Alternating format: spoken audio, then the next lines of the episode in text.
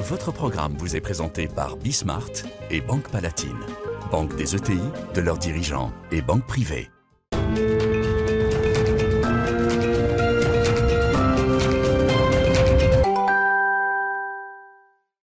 Salut à tous, c'est Bismart. Euh, on est reparti. Une heure de débat autour de l'actualité économique et puis un peu politique quand même, vu les journées quand même. On va pas, va pas totalement euh, éviter euh, la candidature d'Éric Zemmour, mais quand même beaucoup, beaucoup d'économie, je vous promets.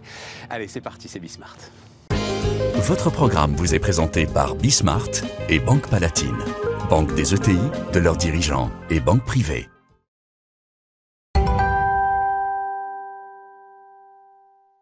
Jean-Philippe Cartier euh, avec nous, H8 euh, Collection, Luc Breton, euh, salut Luc, j'ai oublié, euh, mais tu viens d'avoir ton, tu viens de faire ton Ouais, sommet on a fait le d'ailleurs, euh, summit Next euh, Gen la, semaine dernière pendant trois jours. Voilà, Euh, c'est ça, C'était hein, top, hein, de Next Gen Enterprise Summit. Next Gen Enterprise Summit et Bruno Maisonnier. Salut euh, Bruno, Salut Another Stéphane. Brain, euh, donc recherche en, en- en intelligence artificielle.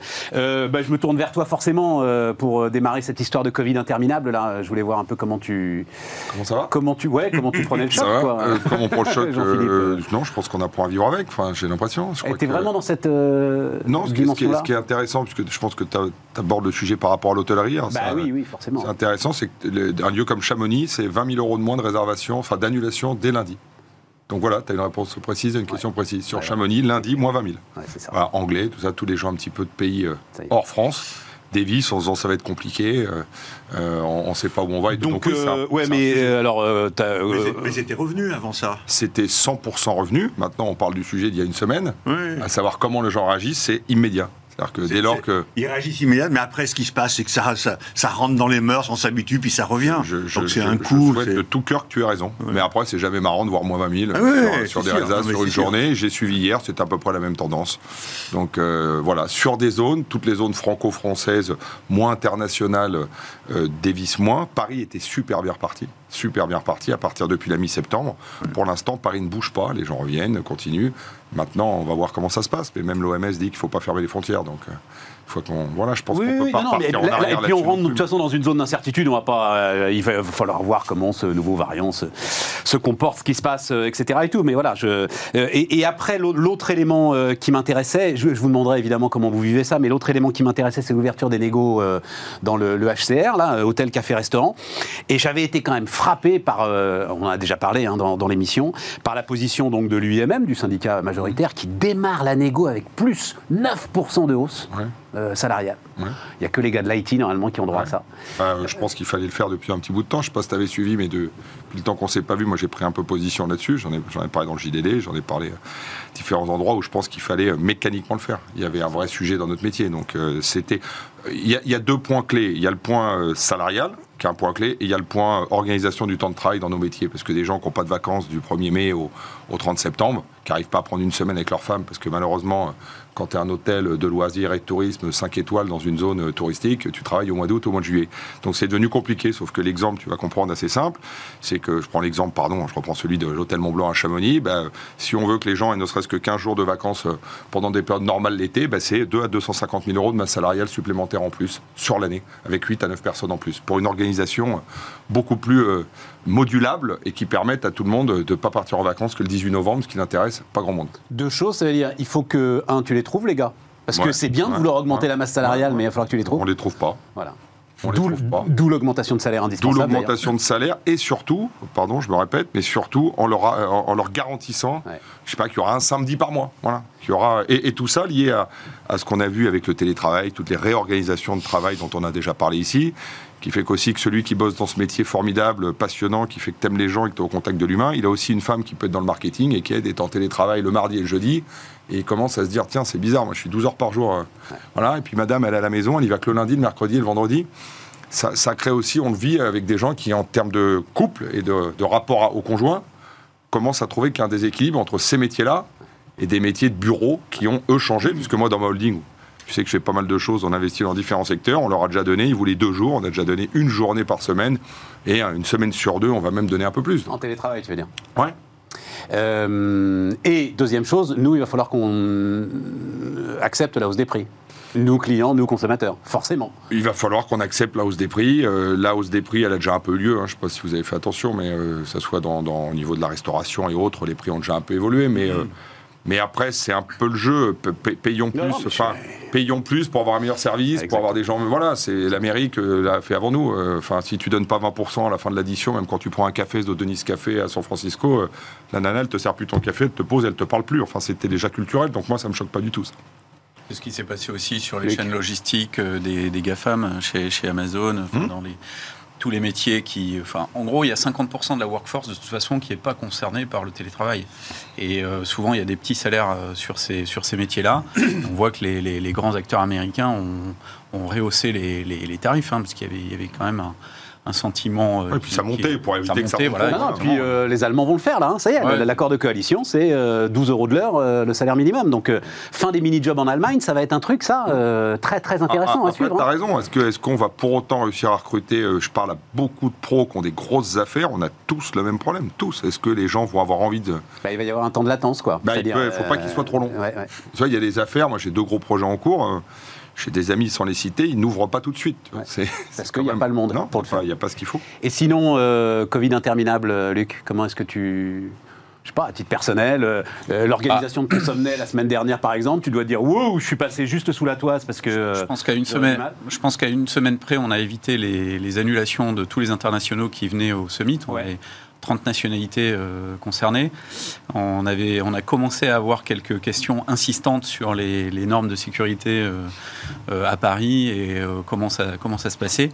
À une semaine près, je crois qu'on on- on devait rebasculer en, virtuel ou quelque chose comme ça. Moi, je suis invité à, intervenir dans des dans des colloques, des partners meetings de grandes boîtes. Et là, je vois par exemple mes interventions sur décembre, la plupart sont passées en virtuel. Euh, donc ils annulent euh, les, les- Et alors, mon sentiment, c'est que ça n'a pas marché pareil, en fait. Ah bah c'est pas un sentiment, c'est une évidence. Ouais, voilà, et, et je peux t'assurer que sur les trois jours du Next Gen euh, Summit de la semaine dernière, les gens avaient une avidité à rencontrer les, les autres. Ils avaient une bienveillance euh, presque touchante euh, de se trouver là et de pouvoir euh, socialiser, networker. C'était incroyable le besoin qu'on a de, faire ça en ce moment. Et, et donc les gens se précipitent sur tous les rendez-vous disponibles encore. Et ça va pas durer manifestement. Et c'est assez terrible quoi. Ouais, moi, j'ai eu plusieurs événements comme ça. Il y en a eu euh, un sur le- l'espace à Dubaï, Ouais. on en parlera peut-être tout à l'heure. Ouais. Il y a eu euh, le, le Davos des Sables, là, en Arabie Saoudite. Et heureusement, on est passé dans la fenêtre de tir au sel. Et il y avait plein de monde, et tout le monde, effectivement, était très content de se retrouver. Euh, pour Another Brain, on a eu plusieurs salons industriels, euh, septembre, octobre, novembre. Il y en a eu plusieurs. Pas top. Tout le monde sentait bien que c'était. on retentait le coup, etc. Mais il y avait beaucoup moins de visiteurs, beaucoup moins de. et ça n'a pas bien repris. Donc, je ne sais pas ce que ça va donner, parce que pour le business, sur, nos, nos- jobs, sur l'industrie, pardon, euh, ça marque, ça, joue, a un vrai impact. Euh, et puis après, sur le Covid qui s'installe dans la durée, c'est marrant, mais c'est plus un sujet. Moi, plus personne n'en parle chez moi. Et ok, ben on remet les masques et on refait un peu attention, un peu plus, et, et puis on va se vacciner, ok, puis peut-être qu'un jour il y aura une quatrième dose. Et puis finalement, on s'en fout un peu. Enfin, c'est c'est rentré. Je trouve que c'est rentré un C'est peu dans les mœurs. Bon, Même bah, sur tant la mieux. dose, même sur ceux qui voulaient pas se vacciner. Tant mieux, les gars, Maintenant, tant mieux, tant si mieux. t'as pas ton passe, tu, tu vis pas. Mais Ouais. on voit dans les tout ça, tout ça se rapproche. Tu le vois dans les chiffres. euh, nous, euh, les, chiffres d'affaires dans, dans, dans, dans, les grosses affaires de restauration ont été là, les chiffres de novembre. Les chiffres du mois. Euh, c'est lunaire. Enfin, on est, c'est des gros grosses évolutions. Donc les gens qui ont, qui ont envie de retourner vivre, euh, se retrouver. euh, socialiser dans les salons ou ailleurs, les chiffres, je répète, c'est du 30-40% de plus depuis, depuis les trois derniers mois. Donc, vous pouvez garder ce rythme, ça serait cool. Bon, euh, alors, euh, un peu de politique là. Donc, euh, candidature d'Éric Zemmour, vous n'avez pas eu le temps de voir le truc, vous travaillez toute la journée, Si, vous verrez ça. Ah, même. si, si, Il ah, faire une vidéo, non un truc. Oui, peu mais il l'a elle Ah, est je l'ai faite, pas vu, je l'ai pas vu. c'est ça, t'as pas Ah, vu la vidéo, quand elle est passée là. Oui, oui, mais tu verras Ah, en mode, en mode Charles de Gaulle. Enfin bon, bref. Le gars. Il doute de rien. Ah, il doute de rien. Ah, il, ah, doute de rien. Le lendemain d'un doigt, c'est chic Ah, de il- faire Charles de Gaulle. Il fait, c'est- le discours de Londres. Et puis derrière, donc, tu as des images assez dramatique. Et alors, j'ai été intéressé, je voulais envoyer, je ne sais pas si vous avez eu le temps de la lire, euh, point de vue d'Eric Woerth, donc dans les échos, c'était euh, la semaine dernière. Et, ça m'a intéressé parce que d'abord, c'est assez rare qu'une personnalité politique non candidate, euh, il y a Raffarin qui le fait aussi, je trouve, avec, sans prendre parti pour personne, disent à un moment, ça va pas la façon dont ça s'en manche. Et, Eric Woerth, en gros, dit il faut éviter le piège de la course à la dramaturgie et une vision de l'avenir trop anxiogène. Quand on cultive le stress, on récolte la colère. Qu'est-ce que tu penses de ça Bah, je euh, pense qu'avant d'être politique ou autre, Wörth, comme d'autres, c'est un être humain, donc il voit ce qui se passe, Ouais. et il analyse, il est père de famille, et, Exactement. et il, voit le- il voit que ça s'en mange bizarrement, il voit que ça se droitise à 250%. Après, euh, je, je- je- Zemmour, c'est euh, Zemmour, c'est un peu la caricature de, de tous les maux de la société. C'est, voilà, c'est, on en parle souvent, c'est le sujet du moment. On en parle avec des gens politiques, on en parle avec nos amis, tout le monde, et puis tout le monde a un avis sur tout, et tout le monde. Et il y a aussi des gens qui adhèrent, aussi fou, parce que voilà, parce qu'il y a aussi, euh, oui, à un moment donné, on est français, il faut défendre une certaine image, une certaine vérité, et puis tout ça se mélange euh, de manière assez malsaine, et puis on peut finir par se retrouver euh, un jour, malheureusement, avec une, une, mauvaise situation pour une présidentielle comme celle qui arrive. Donc c'est pour ça que je le disais la dernière fois, mais il faut surtout soutenir les gens en place Ouais, mais il faut pas Pas- que les gens en place eux-mêmes. Faut- je- Vas-y. euh, C'est plus Bruno. intéressant quand on n'est pas d'accord. Vas-y, vas-y, vas-y. Moi, je voterai jamais Zemmour, évidemment. Néanmoins, je suis, un, super content qu'ils mettent le, le doigt sur des sujets dont personne ne va. Et Lesquels pour moi, Vas-y, vas-y, lesquels oh, bah, les, les gens qui se retrouvent plus dans un pays qui part, euh, je sais pas quoi, le grand remplacement, ces trucs, dans lesquels il y a, y a de la réalité au quotidien. Il y a des tas de gens qui vivent ça. On a tous des témoignages. Il y a des tas de gens qui le vivent. Et le message de Wörth, pour moi, il va dans le sens de dire non, non, mais il vaut mieux euh, minimiser, pas en parler. J'imagine que c'est quelqu'un qui vit dans les beaux quartiers. J'imagine que c'est quelqu'un qui n'est pas confronté à ça au quotidien. Euh, mais il y a des tas de gens qui sont confrontés à un vrai sujet qui a été mis sous le tapis pour des raisons. euh, euh, enfin, je ne veux pas expliquer politiquement les trucs, mais là, pour tout un tas de raisons, ça a été mis sur le tapis et on n'en parle pas. Et moi, je trouve vachement bien que quelqu'un en parle. Je trouve ça scandaleux euh, que les gens soient.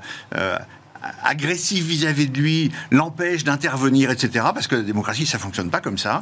Et moi, je trouve vachement bien. Et ce qui m'intéresserait, c'est que lui, à force d'agiter ce siphon et de mettre ça sur le, sous la table, il y ait des candidats sérieux, avec ma façon de parler, mais il y ait des candidats sérieux qui se saisissent un peu de ce sujet quand même. Et qui restent pas euh, perchés dans leur tour d'ivoire, très loin des préoccupations de plein de du gens. sujet migratoire euh, principalement. Tu parles Oui, du sujet, principalement, bah, il y a un bouquin qui sort avec le titre Les Blancs mais sont partis. Tu parles du sujet les quartiers où les Blancs sont partis.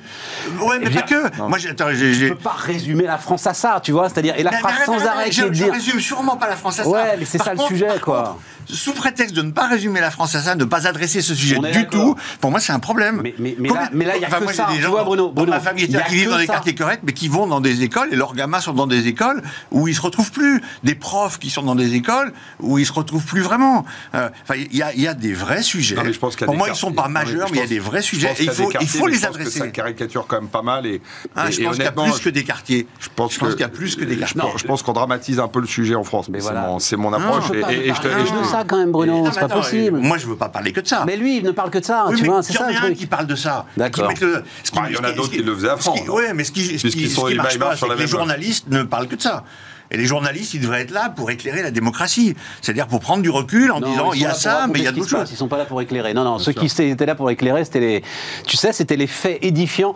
Tu sais, dans la Russie de Staline, euh, tu parlais pas d'un accident de métro parce que c'était pas édifiant, ça n'éclairait pas la démocratie justement. Non, non, non, non. Non, ils sont non, pas là pour éclairer les journalistes. Ils sont là pour éclairer la Non. démocratie, pour nous aider à prendre des décisions, et ils sont pas là juste pour raconter certains des faits, si tu veux le prendre à ta façon, mais tous les faits. Et dans tous les faits, il y a, il y a des conquêtes spatiales qui se passent, il y a des avancées médicales, il y a des tas de trucs positifs qui se passent, euh, mais ça, ils s'en parlent pas. Donc, dire éclairer les faits, pour moi, ça veut dire parler Non, un peu de tout. Moi, je vais te dire. Moi, je trouve- oui, pardon, euh, pardon, Luc. pardon, Ouais, vas-y, Luc, pardonne-moi, Luc, Luc. Luc. Non, moi je trouve que euh, il a un segment marketing euh, qu'il utilise à fond. De ce point de vue-là, c'est c'est assez bien joué. Il est, il est, il est bien épaulé euh, en, en termes de com. Et ce qui est très dérangeant, Pas ça, toi? Ouais, moi je, pense crois que exactement le contraire. Ouais, ben, euh, et je, je, je pense que ce qui est très perturbant avec Zemmour, c'est que euh, finalement, il se nourrit euh, de, tous les, de, de tout ce qui vient contre lui. hein. Il fait de la voile, en gros. Il, il avance contre le vent par la force même euh, du vent. Et euh, contrairement à, à Johnson et Trump, qui étaient quand même des gens euh, un peu sur le même créneau marketing que je, que je viens de décrire précédemment, mais qui, qui avaient un, un déficit de culture crasse, euh, le gars est très cultivé. Et donc c'est ça qui est perturbant dans cet ovni euh, politique.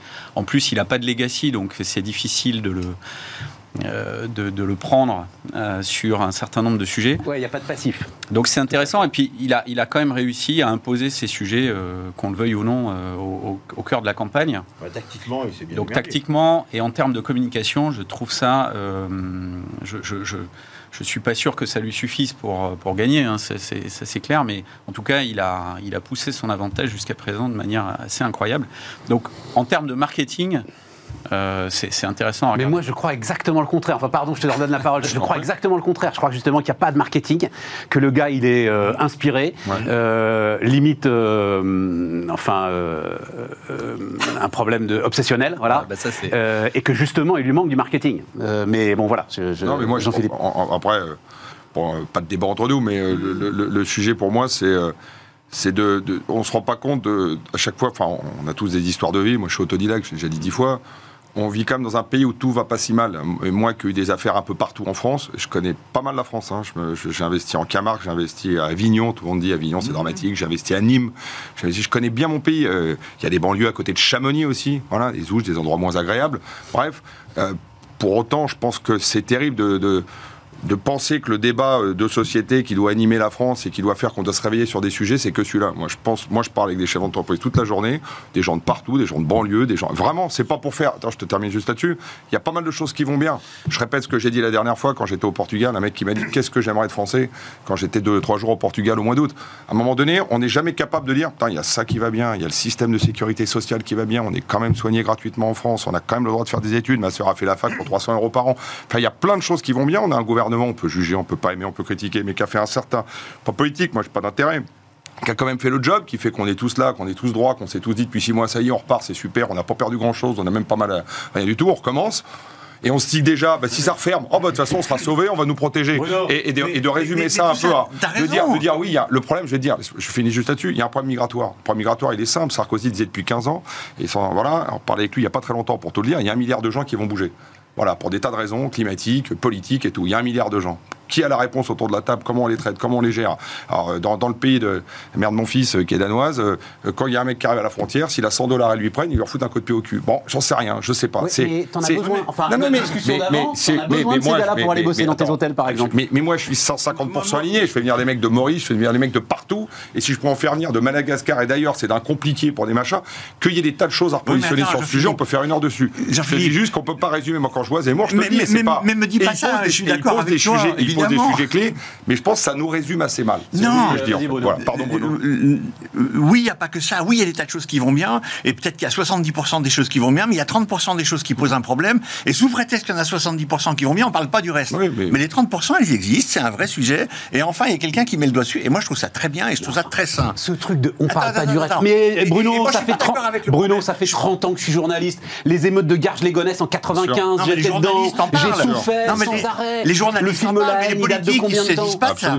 Les, les politiques, ne 20 ans. saisissent pas de ça. 20 ans. Parce que le sujet, pour moi, c'est pas l'immigration, c'est l'intégration. Et donc, tu as raison. Le sujet, c'est la misère. C'est assez simple. hein. C'est toujours le même. mais bien sûr, C'est bien toujours le même. sûr. Le Ah, sujet, mais- c'est la misère. Voilà. Avec un Mais- pays où tu as plus de 6 millions de gens qui peuvent avoir appel mais- à l'aide alimentaire. mais Ça, c'est Euh, pas normal et c'est un drame. La vraie réponse, pour moi, est dans la création de, richesse, dans la création de valeur. Euh, Bien sûr. Non, mais il faut Non, non, quand même mais- évoquer le sujet en question. Ouais, je suis- je suis- Parce que sinon, les gens, ils ne suivent pas. Je, je suis aligné, mais encore une fois, il y a, il y a- les gens sont beaucoup moins pauvres aujourd'hui qu'ils y étaient Tiens. il y a 50 ans et beaucoup moins pauvres qu'il y a 200 ans. Donc Tu voulais, parler dans le bon sens. quoi. de, tu voulais parler de revenu minimum, euh, Bruno. Je sais Ça, pas si tu m'avais dit tiens, je veux parler de revenu minimum. Euh, tu m'avais dit ça, mais je sais pas si tu y as réfléchi depuis. Si, si, mais si, moi, je crois que c'est un vrai. enfin, Bah, c'est le RSA. sujet. Il existe en fait le revenu minimum. C'est le RSA. Non, non, non, non, non. Euh, Pour moi, le revenu minimum, dans, dans ma, dans ma logique, le- les grandes forces en présence, c'est euh, on passait 65% de sa vie à peu près à bosser dans, au début du, de- du euh, 19e siècle. Euh, Aujourd'hui, on passe 12% de sa vie au travail, en moyenne. Hein, en France, on est à 12% de sa vie. Donc ça veut dire que... C'est vrai, c'est Ouais, c'est vrai, c'est vrai. Tu savais ça Je me sens pas concerné. D'accord, mais en moyenne, on est à 12%. Non, mais toi, Ah, toi, toi, toi, c'est histoire 0% parce que c'est que du kiff. Voilà. raison. Et, la, et la question, c'est, euh, moi, je suis concerné parce que euh, quand j'ai fait de la robotique, on m'a dit, ah, les robots, ils vont supprimer des emplois. Quand on fait de l'IA, l'IA va supprimer des emplois. Oui. Oui, il y a des tas d'emplois qui vont être supprimés, il y en a des tas de nouveaux qui vont être créés, mais pour moi, le solde de tout ça, mon estimation, on n'est que sur des estimations, la moitié des emplois vont disparaître. Mais ça veut dire qu'on va passer de 12% à 6%. Ça va pas changer la face des choses, mais ça va changer pour un certain nombre de personnes, ça va changer pour tout un tas de trucs. Et moi, je pense que le revenu minimum, au sens, le revenu universel, au sens à ce que les Allemands sont en train de tester, c'est-à-dire 1200 balles pour tout le monde, que tu bosses, que tu bosses pas, tu as 1200 balles, et ils testent ça sur 150 personnes, je crois. Euh, et, ce qu'ils veulent voir, c'est faire un test de longue durée sur plusieurs années pour se rendre compte si ça change, si les gens arrêtent de bosser, s'ils continuent à bosser, si ça change leur comportement d'acheteur. Et moi, je trouve ça vachement bah, avec 1200 balles, ils vont pas acheter grand-chose. mais, c'est pour ça. Je trouve ça vachement sain que quelqu'un se pose la question sérieusement sur du moyen terme. Euh, et, tu le vois parce que moi, je suis sûr que ça va arriver. cette, histoire de revenu minimum est passionnante en ce qu'elle réunit euh, les plus libéraux des libéraux. Euh, parce que euh, on te donne de l'argent et en fait c'est la liberté. la, théorie libérale sur le revenu minimum, moi qui m'intéresse énormément, c'est euh, dès ton premier jour. Donc en gros, on prend l'ensemble des aides sociales, mhm. d'accord? Voilà, c'est à peu près 600 milliards en France. Voilà, on divise ça par le nombre de gens et on te verse donc une rente dès ton premier jour jusqu'à la fin et pour tout le monde. Alors à l'époque, je disais Liliane Bettencourt, maintenant ça ne marche plus, mais tu vois ce que je veux dire? Pour la famille Bettencourt, comme pour là. Et donc, euh, le calcul qu'on avait fait à l'époque, quand on en parlait beaucoup, c'est que un gamin en fait débarquait avec, oh, je crois que c'était il y a 5-6 ans qu'on en parlait beaucoup, un gamin à 18, 19, 20 ans débarquait avec 100, 150 000 euros mmh. euh, disponibles pour euh, démarrer dans la vie. Les libéraux adorent ça. Mais tu n'as plus d'aide sociale en face, attention. Hein. Mmh. C'est ça le truc, hein. tu te démerdes. Voilà. C'est un peu la vision que tu as en tête Non, tu n'es pas, pas, pas, allé jusque-là. Pour moi, la logique, c'est avec en, en, changeant rien par ailleurs, 1200 euh, balles, euh, enfin j'en sais une certaine somme, hein. les Allemands beaucoup, hein. mettent 1200. Ouais. ouais, mais euh, voilà, et ils testent le truc et je trouve ça vachement sain. Parce que pour moi, il y a des tas de jobs qui vont disparaître. Alors, il y en a plein qui avaient disparu de l'agriculture, de l'industrie, mais ils sont allés vers des choses plus intellectuelles. Maintenant, entre guillemets, les évolutions technologiques vont supprimer, vont permettre de remplacer plus efficacement des jobs plus intellectuels. Et donc, les gens, après, ils vont se reporter où? Et moi, je pense qu'il y a des gens qui vont plus vraiment euh, être facilement dans le marché du travail. Enfin, aujourd'hui, il y a quand même des centaines de milliers de jobs euh, en, ah, France qui ne sont pas pourvus. Euh, on, paye des, on paye des, bah oui, hein. mais justement, donc payons les formations aux gens à condition qu'ils prennent à la fin euh, les, jobs et résolvons déjà ce problème-là. Une fois qu'on a résolu, des ouvriers, mais attends, ils vont faire de l'IA. Mais une fois qu'on a résolu ça et s'il y a, si le gap non, persiste, une fois qu'on a résolu ça, ça ne marche pas. mais une, 30 ans qu'on, là aussi c'est pareil, c'est comme les émeutes de guerre. Une fois qu'on a fait cet engagement de formation euh, avec avec emploi au bout, là oui, pour ceux qui restent, donner un revenu minimum, ça me semble avoir du sens. Ensuite, donner un revenu minimum à ceux qui n'en ont pas besoin et, à ceux qui veulent pas trouver de, job, ça me semble Donc, tu obliges les gars à devenir caristes, t'obliges les gars à aller bosser euh, dans les hôtels de Jean-Philippe, mais enfin, t'en veux pas, toi, de gars qui seraient obligés de venir bosser chez toi? C'est pas possible. tu peux pas fonctionner comme ça. non, mais personne n'oblige personne. C'est juste que. T'as pas le choix, tu travailles. Tu, donnes de la valeur. toi, demain, il n'y a plus rien qui marche et que ça va pas, si tu dois même monter un resto, ah bah, tu vas travailler. Ah bah, évidemment. Tu veux travailler, mais toi, est-ce que tu vas les embaucher Mais moi, j'embauche n'importe qui si je te raconte ma vie. Il y a des gars qui veulent plus travailler. mais, ah. non, mais ça, c'est un autre débat. Donc, est-ce qu'il faut payer les mecs qui veulent rien foutre? Exactement. C'est ça, mon, ça mon sujet. ça mon sujet. J'écoute avec intérêt, mais pour, moi, on dit un peu n'importe quoi. Euh, aujourd'hui, il y a des centaines de milliers d'emplois pour voir. On va me dire, est-ce qu'ils sont dans l'IA Déjà, jusqu'à preuve du contraire, tout le monde ne bosse pas dans l'IA.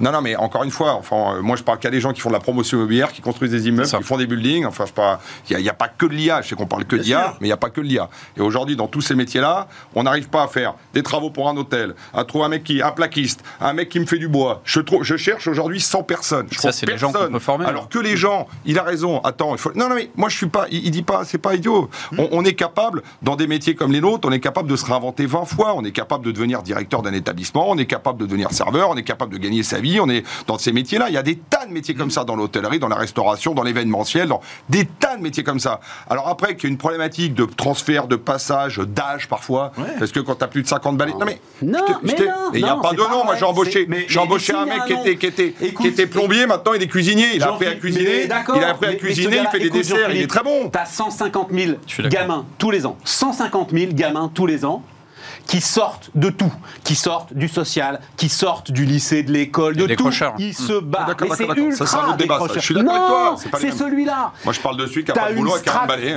t'as une strate, mais non, t'as une strate de 2 millions de personnes là, parce que ça fait 20 ans que ça dure. Qu'est-ce que tu vas en faire? Tu vas pas les former à rien. Je sais pas, on- c'est C'est pas en leur donnant fini. 1002 par mois que tu vas, tu vas les récupérer. En tout cas, le système, français n'est pas incitatif.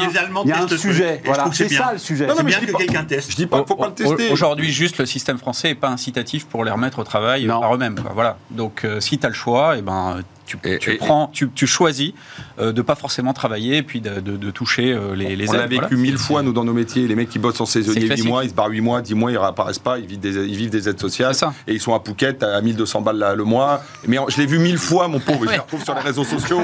Et- et- mais- euh, non, non, Pousse pas un peu le bouchon, là, mais quand t'as même. parole, mais ils sont, ils sont en couple, ils prennent 2500 balles par mois ou 3000 balles par mois de chômage à deux, mais j'ai- on l'a vécu 10 000 fois dans nos métiers, je te garantis. Non, mais je pense, juste pour conclure sur le point, je pense quand même que on est dans un pays qui est pas si désagréable que ça. On peut tout caricaturer, on peut dire que tout va mal. euh, Ils sortent à 18 ans, ils ont 20 ans, les gamins pas formés. Enfin, on est, regarde un peu des tas de reportages aujourd'hui, le dernier sur Envoyé spécial, sur Madagascar, tout ce qui se passe, les famines, les machins, les délires. On est quand même en France. sûr, on est quand même capable de se bouger. de on est, bah, on est Jean-Philippe, capable de se bouger derrière et d'aller travailler. Ça, tu à comptes 19 toutes les- ans, à 20 tu ans. comptes toutes les mais je pense qu'il faut redonner l'incitation au travail.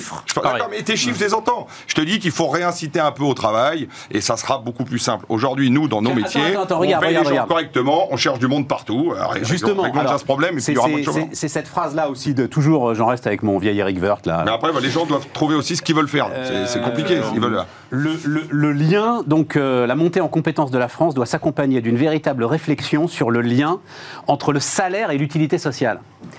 Je- J'entends un peu partout cette euh, phrase et j'ai du mal à comprendre ce qu'elle veut dire en fait euh, Ça vient, de, globalement. ça vient de tous, ça vient aussi du patron, ça vient comment t'intéresses les gens à ce qu'ils font, comment tu les rends responsables, comment tu voilà, c'est Oui, aussi le euh, salaire. Enfin, pardon, on va de juste euh, deux phrases d'économie. Non, Le non, salaire, c'est la fraction de la valeur sociale, ajoutée oui. que euh, Bah, tu peux parler de tout, du le- médical, le tu peux parler de 150 trucs qui, chacun peut estimer quelle est, euh, quelle est sa cote-part de rémunération juste par rapport à une unité sociale, une utilité sociale. Je pense que là, on, on peut te parler du médical, par exemple, des hôpitaux. Oui, mais comment tu le comment tu le quantifies? Bah, demandez à Eric Woerth, parce que il- il a fait une sortie euh, incroyable, alors qu'il n'est même pas candidat pour te dire une banalité comme ah, faudrait Mais dire c'est oui, pas bon. une banalité, c'est intéressant. Tu l'entends sans arrêt cette donne, histoire d'utilité sociale. donne 40 000 euros par mois à un ministre, parce que est-ce que ça vaut 6 000 Bon, ben voilà, non, mais est-ce qu'une infirmière ça vaut 1002 Évidemment que non. On est Jean-Philippe. tous d'accord avec ça. Jean-Philippe, moi je demande au chef d'entreprise si ça a un sens pour lui l'utilité sociale. Tu me réponds oui ou non, point à la Nous, ligne. on passe notre vie à dire aux gens qu'ils sont utiles dans nos structures. Si on va leur dire qu'ils sont inutiles, c'est pas facile de les motiver. Donc euh, oui, euh, toute la journée, on leur Bah, dit. le, le marché oriente aussi l'utilité sociale. hein. Le marché oriente l'utilité sociale. Donc, quand les consommateurs privilégient un certain nombre de produits et de services par rapport à d'autres, ils privilégient l'utilité sociale.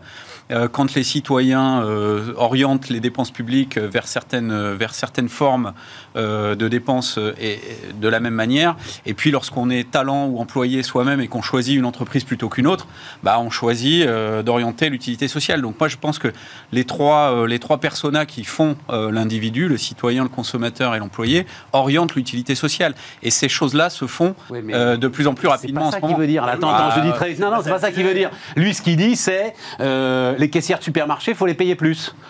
Mais euh, parce que euh, c'est ça l'utilité sociale. On a vu pendant le Covid sans caissières des supermarchés Bah, qui ont pris des suis- risques et tout. Et puis d'ailleurs, rendons leur hommage parce qu'effectivement, ils ont pris des risques incroyables à un moment où personne ne savait rien sur ce virus. Mais euh, en Un face, il va exemple. pas dire qu'il faut augmenter les prix dans les supermarchés. hein. Moi, l'autre exemple que j'aime bien là-dessus, c'est effectivement les infirmières et puis tout le domaine médical. Pareil. Mais c'est pas un vrai marché, puisque c'est tout dirigé Non, par mais ça l'État. veut dire on augmente Et- les cotisations en face. Ouais, voilà. On accepte tous Ça, c'est un collectivement choix de payer politique. plus d'impôts pour mieux payer les. C'est un choix- un politique. Aucun Aucun problème là-dessus. Mais tout le monde va être d'accord pour dire c'est bien que les autres payent plus d'impôts. Demain en bas de la page. Je pense Après, à- honnêtement, Mais non, mais oui, mais- non, non, mais aucun problème pour euh, avec euh, ce qu'on a comme euh, comme couverture et, et- et ce qu'on peut attendre de notre système de santé pour qu'on paye un peu plus de cotisations. Je trouverais ça tout à fait normal.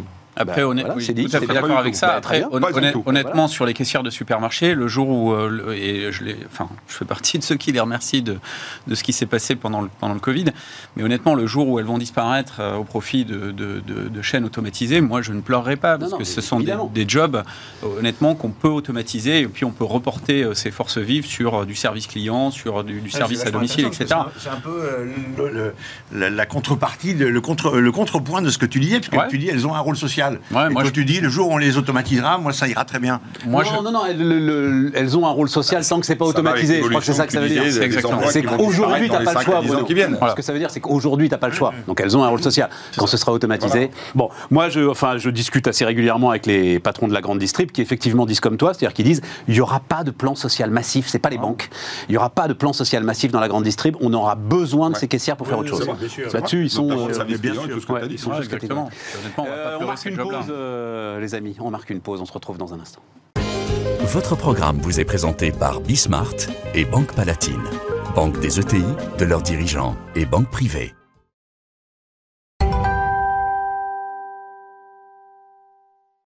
Euh, on repart, les amis. On reviendra à la fin si on a le temps sur le débat présidentiel. Ils veulent parler que de ça. Mais quand même, moi, euh, Luc, euh, tu as passé combien de temps chez Orange 22 ans. 22 ans, voilà. donc, Stéphane Richard démissionne. On va laisser de côté cette histoire. En revanche, moi, ce qui m'intéresse. Qui a, pas grand chose à faire d'ailleurs avec les telcos. Qui a rien à faire avec les telcos.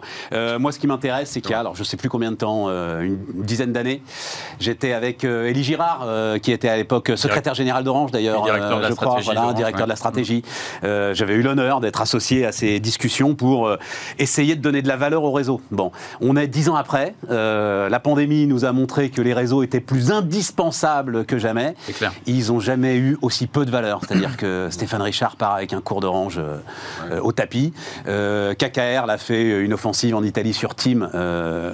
Team a perdu. La capi boursière a été divisée par deux en trois ans. Hum je comprends pas le paradoxe, quoi. C'est devenu une commodité et aucun telco européen n'a réussi à, donner de la valeur à cette histoire. Alors, je, vais quand même me permettre de corriger ton propos parce que tu dis les telcos sont sans valeur. Euh, alors, oui, en Europe, mais euh, certainement pas dans le monde. Hein. C'est-à-dire qu'aux États-Unis, euh, les telcos ont conforté leur, position. en Chine, je n'en parle pas. Hein. ils ont grandi de manière incroyable. Et les réseaux ont de la valeur. En Chine, aux États-Unis, les, réseaux, ont de la valeur. Ont énormément de valeur. Et euh, allez aux États-Unis, prenez un abonnement euh, ADSL euh, ou fibre aux États-Unis, et vous allez voir, vous allez être surpris par la note. Hein. Vous n'êtes pas du tout sur la magnitude de, tarifs que l'on connaît en Europe. Donc ça, c'est 120, 150 dollars, quoi. C'est ça. Et puis au Canada, de, de la même manière. Donc c'est c'est vraiment un tropisme européen. Euh, je pense que l'Europe euh, a favorisé euh, le consommateur, la, concurrence à tout craint. On a quelque chose comme 350 opérateurs en Europe. C'est une forêt vierge. Il y en a trois majeurs aux États-Unis, il y en a trois majeurs en Chine. Ils vivent très bien, sont ultra puissants. D'ailleurs, aux États-Unis, ils ont racheté des médias, des journaux, des télés. ils ont fait des bundles médias tuyaux avec médias et contenu. Ce que nous, hein. on n'a jamais réussi à faire voilà, nous, on a, on a, des belles autoroutes et les limousines qui passent dessus sont toutes euh, américaines et, chinoises et certainement pas euh, européennes. Tu sais de qui est cette phrase? Oui, je sais, oui, de Lombard. Elle est de Lombard. Donc elle, a, elle a 20 ans, cette phrase. En ah fait, hein. on construit des autoroutes sur lesquelles ne roulent que des voitures américaines.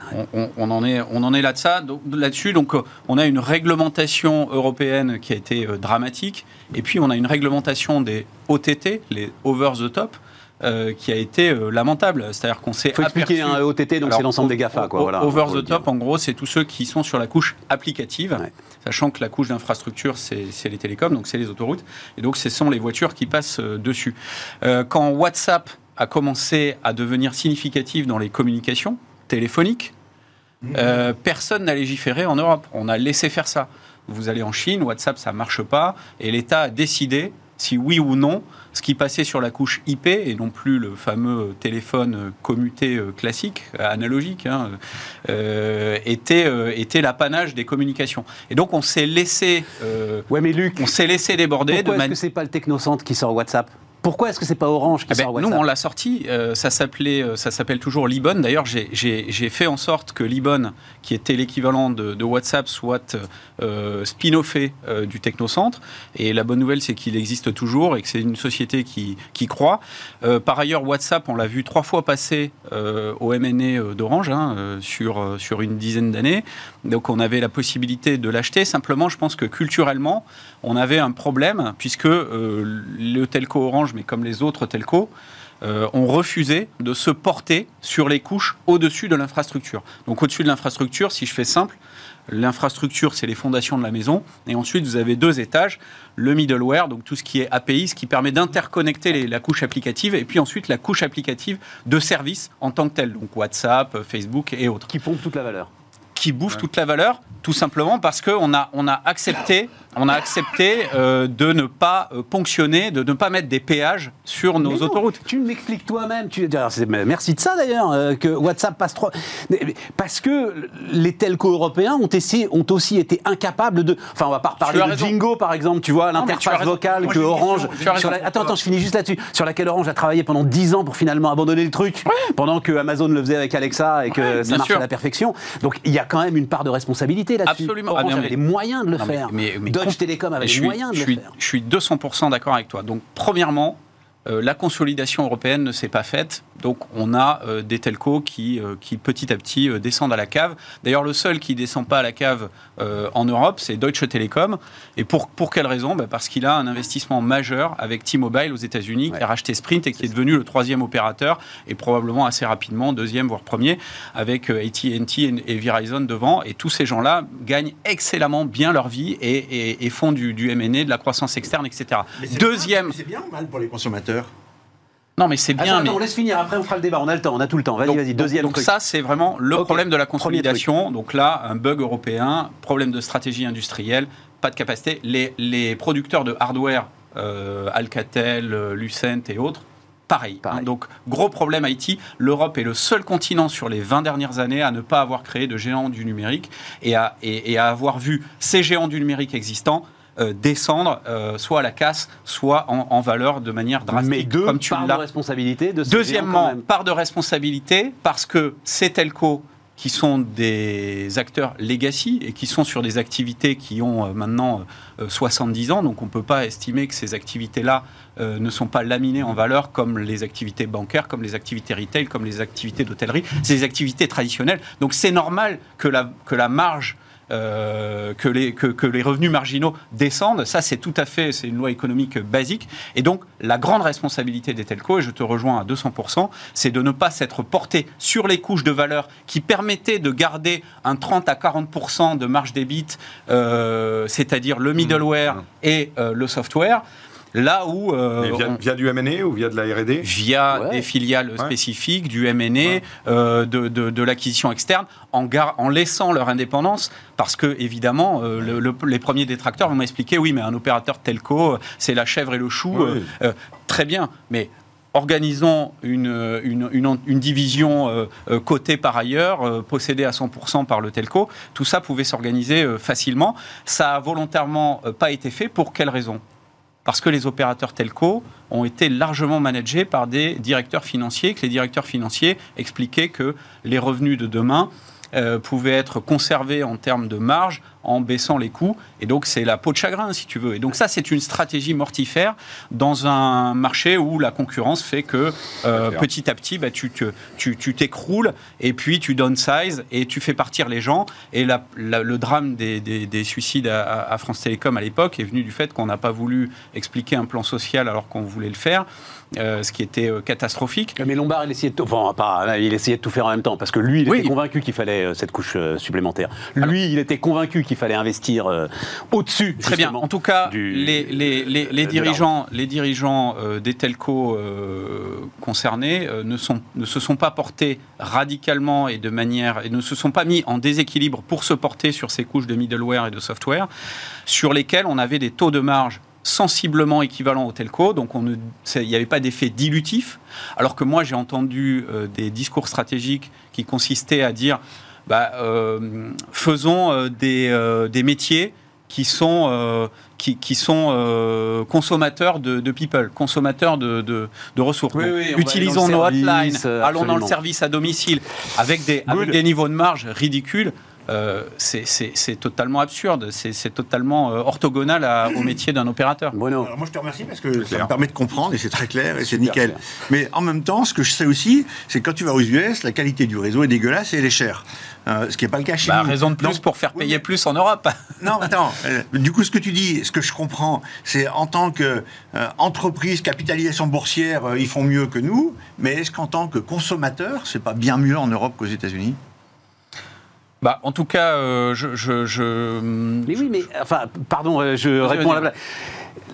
C'est la question fondamentale qui est posée à l'Europe. Si tu fais le choix du consommateur tout le temps, tout le temps, tout le temps, tu finis de griller les acteurs historiques. À un moment, il te restera plus rien, euh, Bruno. C'est ça le sujet. C'est-à-dire, le consommateur est très content, mais tu pompes le sang des acteurs historiques tranquillement, tranquillement, tranquillement. Drahi, qu'est-ce qu'il va faire là? Une fois, donc, euh, il rachète SFR, il réduit les coûts tant qu'il peut, il sort de la bourse, et puis après, une fois qu'il n'y aura plus rien, il va se barrer. Point à la ligne, si tu veux. C'est ça le problème du choix du consommateur par rapport à une politique un peu volontariste industrielle.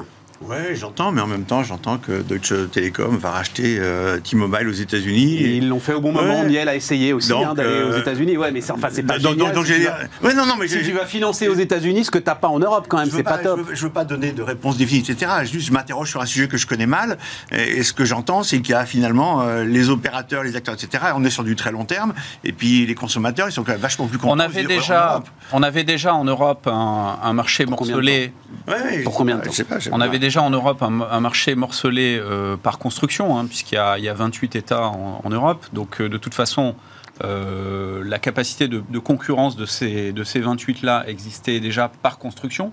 Et on est allé rajouter une concurrence en interne à chaque État. On a rajouté un quatrième opérateur pour un tout petit marché euh, comme la France, qui est quand même assez, euh, assez hallucinant. Alors ça a très bien fonctionné, hein. ça a bien pété euh, les prix, la Ouais, valeur. Clair. Euh, et, et- pareil dans tous les pays. En fait, moi, j'ai- voyagé dans tous les pays d'Europe quand j'étais chez Orange. J'ai observé la même chose. Ce qui est terrible, c'est que maintenant, on voit KKR qui commence à, à faire son marché. Carlos Slim, il y a quelques années, le, le- le géant, euh, le milliardaire mexicain euh, des, des télécoms, a commencé à faire son marché en Europe. Et là, on voit euh, les, les vierges effarouchées dire attention, la consolidation va être organisée par euh, euh, les, les- les Américains euh, plutôt que par les Européens. Ben oui, mais Ouais, je t'écoute depuis tout à l'heure, et je dis ça va finir comme ça. et- mais oui, mais bien sûr. Les Et, qui vont arriver au et- moment, et bah.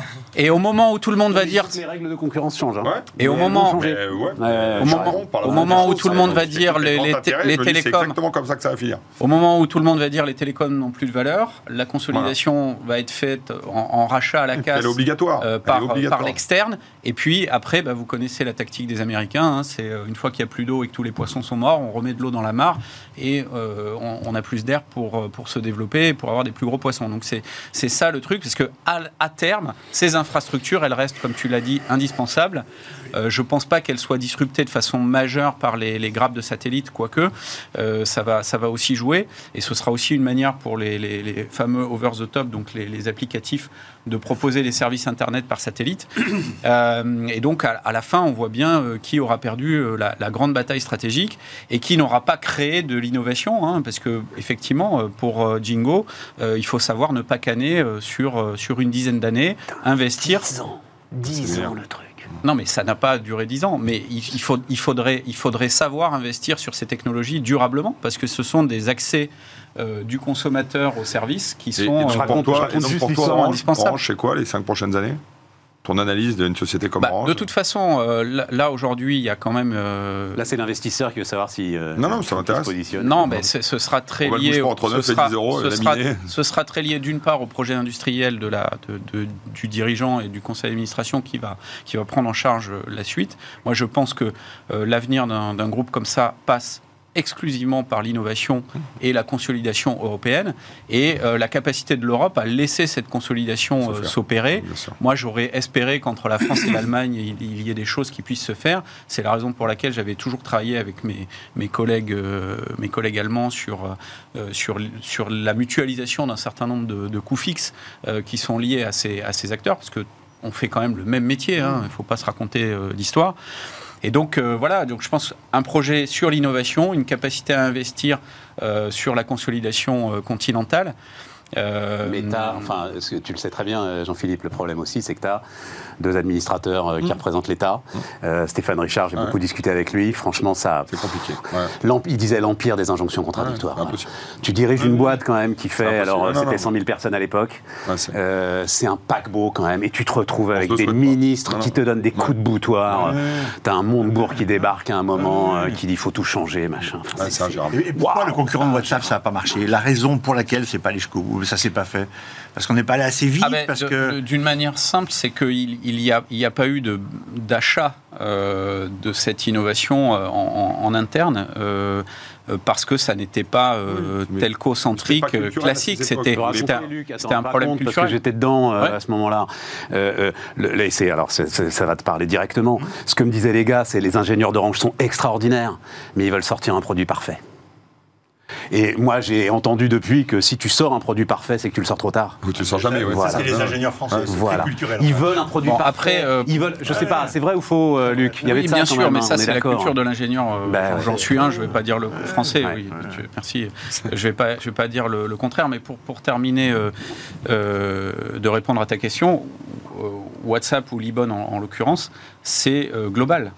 Ça n'est pas local. C'est-à-dire que euh, les telcos, euh, dans leur réseau, euh, Bien sûr, bien sont locaux. Ouais. Et donc, il faut avoir cette capacité à dissocier des produits qui ont une stratégie mondiale, c'est le cas de WhatsApp, c'est le cas de Libon, euh, de produits qui ont une stratégie euh, locale. Euh, ça va être la gestion du réseau avec le last mile, le dernier kilomètre, euh, etc. Et donc, l'incapacité des telcos à se projeter sur des innovations mondiales. euh, je- euh, Oui, mais moi je voudrais cristalliser ça. Ça, ça vient.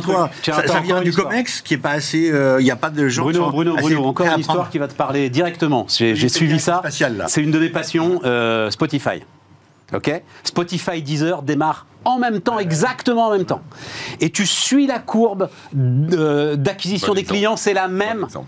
Jusqu'à ce que Deezer euh, soit racheté par Orange, enfin jusqu'à ce que Orange investisse dans Deezer. Et ben Et là, c'est ce que tu vis, les mecs s'endorment. J'en veux pas à Orange sur ce coup-là. C'est les mecs de Deezer qui s'endorment. Euh, Jonathan Banassaya, l'un des deux fondateurs qui se barre, enfin voilà. euh, et, et, et Spotify dé- décolle et devient le- le- peut-être l'un des Je rares sais pas les GAFA gens qui européens. s'endorment ou pas. Moi, à un moment donné, je Là, me- en l'occurrence, c'est les gars qui dans un s'endorment. grand groupe, euh, bah, une start-up dans un grand groupe, euh, tu meurs.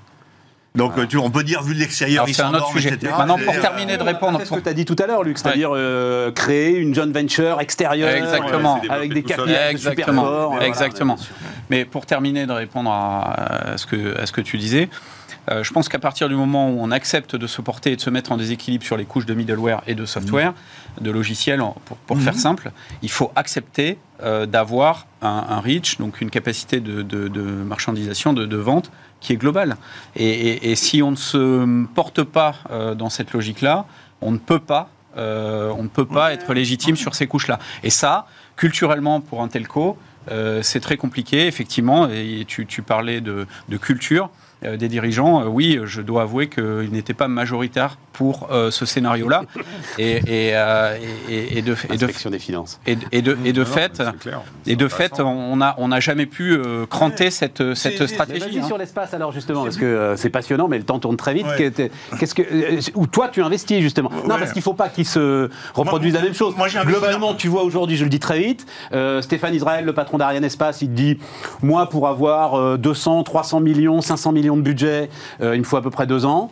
Euh, Bezos, euh, il sort un milliard quand il veut, voilà, euh, Oui, oui, en deux jours. hein, voilà. Oui, mais, Ça doit lui euh, prendre deux jours Ouais, quand même on n'a sortir pas- un milliard. On n'a pas d'Amazon en France. quoi. non, non, mais c'est aussi je, le me suis sujet. Non, mais je me suis retrouvé à la Carman Week, qui est un- euh, une fondation euh, pilotée par l'Europe euh, pour promouvoir le spatial privé, dans laquelle il y a euh, 150 ou 200 boîtes qui sont dedans, qui cotisent et qui sont là-dedans. Et donc je me suis retrouvé, ça s'est passé à Dubaï parce qu'il y a l'Expo universelle, euh, et j'ai trouvé ça hyper exaltant de voir que le spatial privé commence maintenant.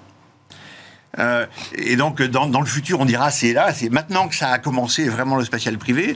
Euh, et la- la- le trigger qui fait tout ça, c'est qu'avant, ça coûtait 25 000 dollars pour envoyer un kilo dans l'espace. Maintenant, avec Musk, on en est à 250 dollars. Enfin, avec euh, Falcon Heavy, ça, Ah ouais. ça tombe à 250 dollars. Le kilo. Ouais, le kilo envoyé. Et donc, c'est possible. Et du coup, il y a des tas de boîtes qui se disent c'est maintenant que les places se prennent. C'est maintenant. bien quand, je pense à des boîtes, il y a des, des Bosch, des BMW, des, ces gens-là, ils se disent c'est maintenant que ça se passe, des BASF, des- c'est maintenant que ça se passe. Et donc, il y a toute un- une industrie qui est en train de se passer. que des Allemands là. hein. Ouais. Euh, voilà. C'est franco-allemand, hein, le Non, Karman. mais- Mais... oui, mais je connais, il y a des tas de boîtes françaises aussi. Il faut un, Oui, un je par Barbara que que des Allemands. Voilà, ça m'intéresse. Euh, voilà, donc moi j'ai inventé, investi dans deux boîtes, une française et puis une franco-allemande. Euh, et, et la partie lanceur, ça devient un commodity, c'est-à-dire dans le monde il y a euh, 20 structures qui sont capables de lancer dans l'espace ou en train d'arriver. Donc maintenant l'étape d'après, c'est ce qu'on fait une fois qu'on est là-haut. Et donc ça, ça se passe. Et je crois un opérateur pour prendre les hyper réservations exaltant. et tout. Ouais. Hein Hein, il y aura la partie lanceur, il y aura la partie opérateur. Il faudra organiser ça, faire du mais- marketing et les envoyer dans l'espace. tu penses au tourisme, toi Mais bien sûr. Touriste de demain. Bah, bah, euh, Interstellar Lab, Ouais, euh, la cible, c'est un peu peut-être de faire une espèce de Airbnb sur la Ouais, Lune. j'ai vu, j'ai vu, j'ai vu ça, ouais. Et ça marche bien avec des applications dans- terrestres. Ce qui est Dès d'ailleurs une, de- maintenant. hein. une de mes fascinations dans le discours public, c'est que euh, on prend le chou aux compagnies aériennes. Personne ne s'intéresse au dégagement de carbone euh, d'une fusée qui décolle. Non, Si, parce si, ouais. que. ah, si. C'est une catastrophe. Ça doit être un truc de Par dingue. contre, ils tout ont- le monde ils ont ils ont- Ils peu souvent, mais oui, c'est vrai, c'est vrai. C'est peu, mais ça c'est- dramatique. euh, Il y en a de plus en plus. C'est dramatique. Ils ont, év- ils ont évalué le marché à- du tourisme spatial en première approche à 10 milliards. Euh, c'est 50 000 clients qui sont capables de, de lâcher 200 000 euros pour, pour aller dans l'espace. Voilà, ça fait un- Moi, je parle pas du ça tourisme, va intéresser les gens. Non, non, non, avait tu parles ça. réseau, toi. Toi, tu parles parle réseau, tu parles satellite, industrie. industrie. Parce que qu'est-ce qu'on y fait? Ok, je comprends réseau, je comprends euh, toute l'histoire satellite, je comprends, etc. Ok, aucun problème. Euh, après, je- j'ai du mal. Je vois Thomas Pesquet qui prend des photos. euh, je- je- j'ai- tu vois, j'ai- du mal à Aujourd'hui, faire. Aujourd'hui, je Ça peux résume pas- un peu. Aujourd'hui, je peux pas dire, mais à moyen terme, Voilà. moi, je vois bien des astéroïdes avec des métaux lourds, avec euh, des métaux rares, etc., Mhm. qui seront euh, qu'on met en orbite autour de la Lune. C'est c'est Ouais. deux siècles, ça, non? Ah non, non, non. Ah, tu rigoles. C'est D'accord. euh, c'est 50 ans. Donc, euh, ouais, c'est du long terme, mais ça- ça- c'est c'est maintenant que ça se passe, quoi. Euh, Falcon Heavy sont capables On de est loin des balancer problèmes terre à terre 100 de, tonnes de, sur la de Lune. de tout à l'heure. hein. Là, Oui, on, est, oui. on est dans des trucs qui se baladeront autour de la Terre dans deux siècles. Ouais, mais c'est intéressant, t'es d'accord C'est ça. attends, Ouais, ouais. T'as dé- t'as déjà des tas de Moi, je déchets suis autour de pas. la Terre. euh, T'as déjà des tas de euh, détritus. Non, mais les moins, les- je suis les- pas les- concerné, mais les- euh, les ça se ressent. Mais, c'est comme euh, un sujet qu'on n'a pas abordé. J'aurais dû te répondre au mail et je lis plein de trucs là-dessus parce que, j'ai, encore une fois, je, je veux surtout pas faire vieux con. C'est la métaverse et, et tout ce qui se passe avec les NFT où tu parlais des 10 milliards. Bah là, il y a 50 billions de revenus dans potentiel vus par euh, Goldman, euh, c'est euh, euh, Morgan Stanley dans le dans le luxe, dans l'industrie du, du luxe en 2030 dans la métaverse. Les mecs te disent, t'inquiète pas, ils vont acheter des baskets, mais ils vont les mettre dans la métaverse où ils seront avec leur masque, ils se regarderont entre gamins et leur casque, et ils verront les Nike ou les Louis Vuitton. Tu te dis, voilà, je, je suis ça de, de loin et de près en me disant, mais on vit dans un monde parallèle et les gens On t'expliquent que c'est la fait vie un de peu demain. le même coup avec Second Life. Hein. Ouais, mais sauf que Non, je pense que techni- non, non, je pense que ça n'a rien à voir. Je pense que technologiquement parlant, on Non, n'était pas là, Bruno, loin c'est là comme du si tout. je te disais, non. ton intelligence artificielle, on nous a fait le même coup il y a 30 ans avec euh, Non, mais je ne là, sais pas quoi là, c'est une question de techno, là. Perso, Je oui, mais perso, question de techno, voilà. perso, je crois qu'on est vraiment ancré dans le monde, Non, les humains. Ouais. Et, et que, et que moi, moi, j'y crois pas à ça. Ouais, bah, Même écoute, avec euh, la techno bien foutue, etc., on est ancré dans le monde. Non, on est ancré dans les relations, on est ancré. Non, mais moi j'y crois Je sais que c'est dur à imaginer, mais moi j'y crois énormément. Je, je m'intéresse beaucoup au sujet pour investir dedans parce que j'y crois à un niveau. Et tous les gens que je croise, et c'est nouveau, euh, de- des, grands, des, grandes, des grandes marques de cosméto, des, mais des grandes marques de luxe, c'est vraiment euh, du high level. hein. Les mecs qui te disent voilà, nous on pense que le rouge à lèvres, on en vendra moins chez Sephora ou un machin, et les gens paieront euh, un cent ou un dollar ou un machin pour Tu se maquiller aller, euh, euh, en étant dans la métaverse dans 10 ans. Moi j'ai. Parce que c'est la mode du juste- moment. Juste un mot, parce que je vais faire euh, Non, la non, pub de. Bismarck. Juste un mot. Donc, euh, la semaine dernière, interview de Mathieu Courtecuisse, tu connais euh, Mathieu, Sia Partners, euh, voilà, vraiment, euh, et qui dit les entreprises maintenant doivent nommer le Chief Metaverse Officer. Je te vois bien, euh, Luc, Chief Metaverse Officer. Il dit c'est maintenant que ça se passe. Ouais. Euh, ils, On ont eux, ils ont eux chez euh, SIA donc euh, une expérience immersive totale. euh, Mm. Il faut que j'y aille d'ailleurs à un moment parce qu'il me dit il faut, le- il faut le faire pour comprendre. On pourra y aller- on pourra Bono y aller ensemble. Voilà, on ira ensemble. Il faut le faire pour comprendre. Et euh, lui Non, moi, est énormément. absolument persuadé Énormément, énormément, énormément. quelque chose de Vraiment. très puissant. Ouais, ouais, ouais. Tu as toute la capacité d'investissement de Facebook qui se dirige Voilà. là-dessus quand même. hein. Je sais. Et, et les jumeaux qui viennent en face. je crois Le quand gars même. s'est pas gouré très souvent quand même. Enfin, tu vois, il a. Bah, si, il s'est déjà gouré justement sur ces sujets-là. Il s'est pas gouré très souvent, mais justement sur ces sujets. C'était un peu tôt, à mon avis, Bruno. Je veux pas, personne ne sait, mais je pense que c'était un peu tôt. Je- je- non, mais j'entends, et c'est peut-être, Je je, suis pas sûr d'avoir la vérité. moi- non plus, mais je pense ma, que c'est ma un peu conviction, tôt. c'est qu'on est quand même ancré dans le monde réel et qu'on a besoin de monde réel. Mais euh, pardon, je veux pas. C'est c'est dramatique Hein et je te suis à 100%, euh, euh, même si je suis beaucoup beaucoup plus jeune que toi. Mais euh, je te, euh, je te, je te taquine générationnel évidemment. là-dessus, Je te disais non, tu vois, nos enfants, mon fils et tout, ça se fait froid dans le dos, mais froid dans le dos. Tu vois déjà TikTok, toi machin, toi bidule, ils seront complètement les clients de demain, Et mais à la, 100% à la les clients de demain. de Covid, Metaverse 100% aura les clients de demain. Ils sont déjà Alors, attendez les gars, euh, je vous ramène sur notre sujet parce que. Sur mon, mais sur mon bon vieux Eric Woerth, parce que euh, t'as- t'as- je, je lâche pas. Invite-le, il sera mais- content. non, mais c'est là. On le voit là- moins. Eh, Alors, et je vais te dire, parce que on dit tout, je suis libre, je suis chez moi. Euh, non, il a un problème dans l'expression euh, publique quand même, Eric Woerth. hein. tu comprends un mot sur deux, quoi. Ouais. Alors même si c'est très intelligent, c'est quand même un problème. Personne ne demande aux candidats, et ça c'est... Alors là je suis d'accord, c'est la responsabilité des journalistes, personne ne demande aux candidats de dessiner leur France de demain. Voilà, c'est un peu ça la clé du truc, non?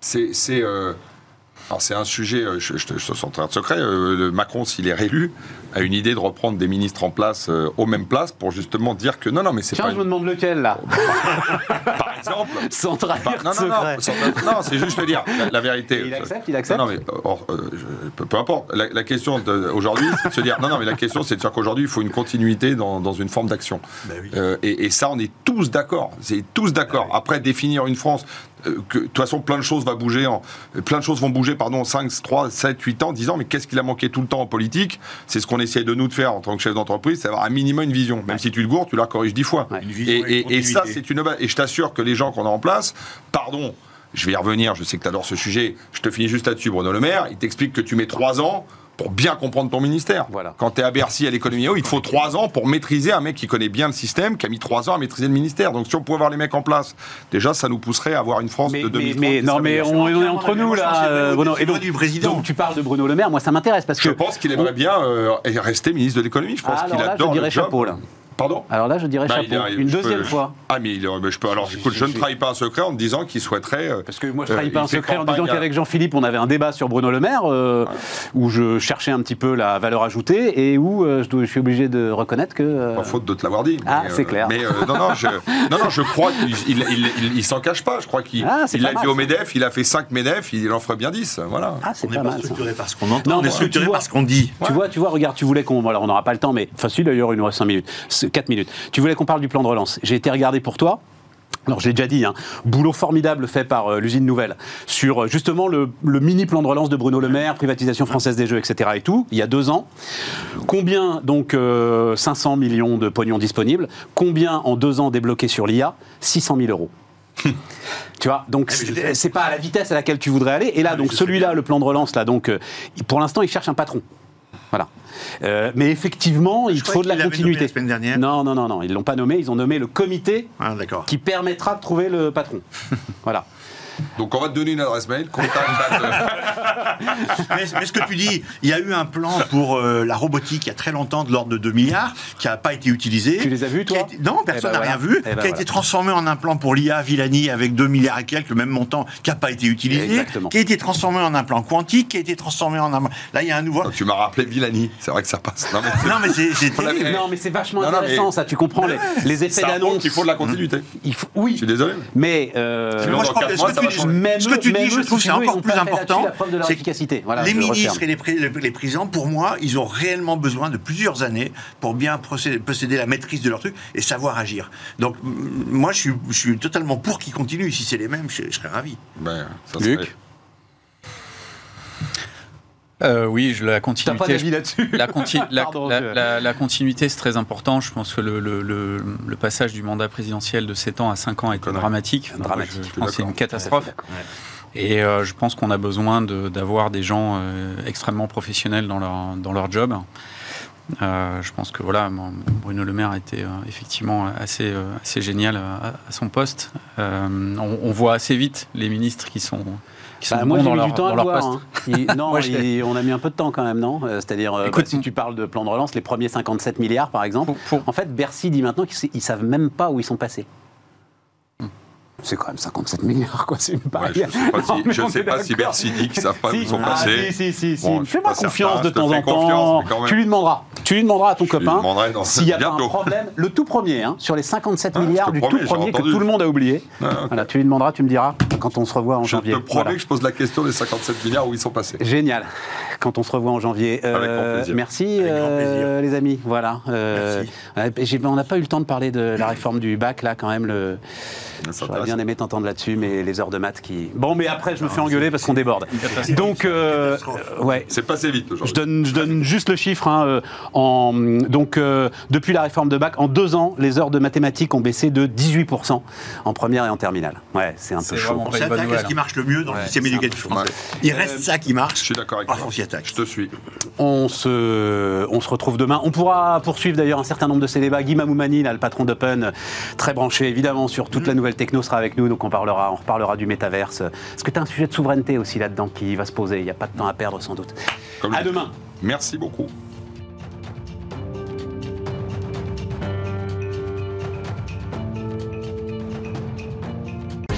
Votre programme vous a été présenté par Bismart et Banque Palatine, banque des ETI, de leurs dirigeants et banque privée.